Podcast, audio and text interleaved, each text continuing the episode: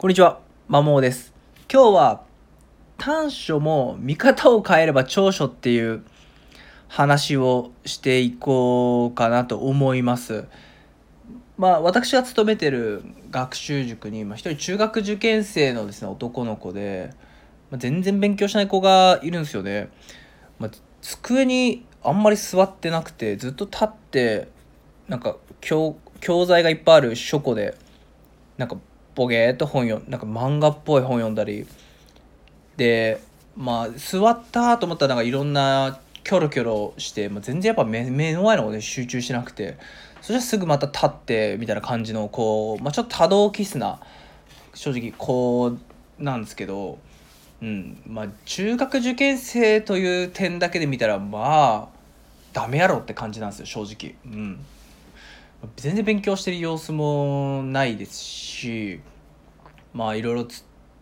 すぐ立ち上がっちゃうしで何してるかっていうとですね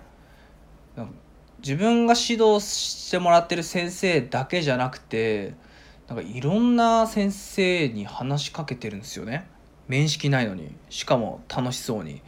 でなんか何度か重ねるうちになんか仲良くなってるみたいな先生とあれいつの間にこの先生とこのこの子そんな話になってんだみたいな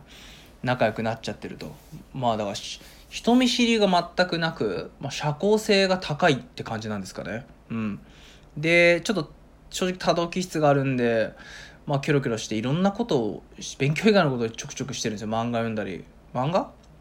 読んだりいろんな人話したりうん。してますと。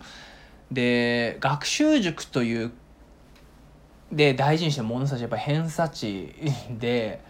で、まあ、コツコツ淡々と、まあ、机にひしこいていや勉強してる子。で、まあ、かつ成績が伸びてる子いい子っていうのがまあ評価される、まあ、成績っていうのは学校のペーパーテストですよね所詮。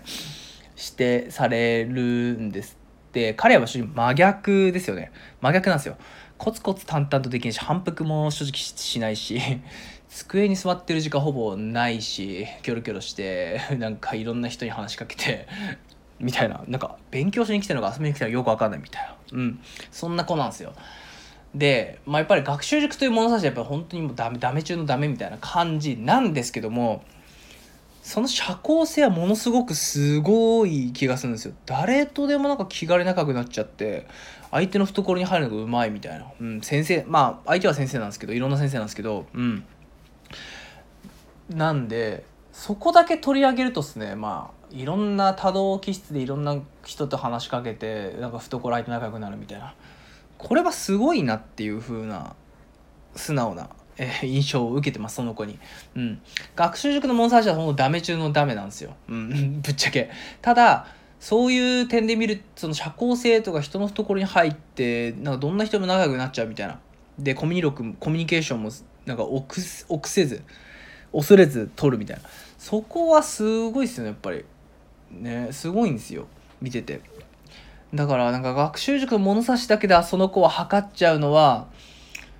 測っちゃうことそがダメなんじゃないかと、まあ、正直受験は向いてないですね。やめた方がいいんじゃないかって正直思ってるんですけど、まあ、やってもいいけどなんかそんなに期待効果は期待できねえなっていう感じですね今のままだと、うん、ただそれ以外の能力というか持ってるもんなのか。身につけたものなのか分かんないですけどそっちはすごいんですね。そこは尊重させてあげたいというかそういう将来とかそういうのものを活用生かせそうなものにつくのが理想的だなっていうふうに個人的に思っちゃってます。でぶっちゃけそれた、まあ、短所じゃ短所なんです受験だけ考えたら。ただ短所って見方を変えればやっぱ長所なんですよね。だからその子とか新規営業とか例えばさしてみたらやっぱり臆せずいろんな人と話して懐に入れるんだったらめっちゃ武器になりますよねマジで。うん。ただなんかコツコツ淡々と同じようなことをやる、まあ、ジムとか、まあ、あるいは多分机に座ってずっとやった研究とかも向いてないんじゃないかなっていう感じです。ででも見方どうえっ、とコンテキストって大事。状況によっては短所だけど別の状況によってものすごく長所になるっていう。ことってやっぱあると思うんですよね。でエリック・バーカーさんっていうアメリカの著作家が書いて残酷すぎる成功法則の中に増強装置っていう考え方があってこれ何かっていうと一見はたから見たら短所だけどもえー、と別の状況ではそれがものすごく強みになるっていうことを増強装置っていうんですけどまさに彼の場合はそれなんじゃないかなっていうふうに考えてます。まあ受験勉強受験生というくくりで言うとまあダメだけど別の場所だとものすごく彼が生きる場所があるのでどちらかというと受験という物差しだけで見て彼という人間がダメだって判断する大人こそが一番ダメで別に彼が生きる場所あるよねというふうに思える周囲の温かい目っていうのが大事ですね。なんでまあ学習塾はちょっとやめた方がいいでしょうね、正直。やめた方がいいと思うんですけどね。ただ受験は親御さんがしたいんで、まあ、本人も一応したいとは思ってるみたいなんで、まあ、するんでしょうけど、まあね、結果はちょっとわかんないですね、正直。はい。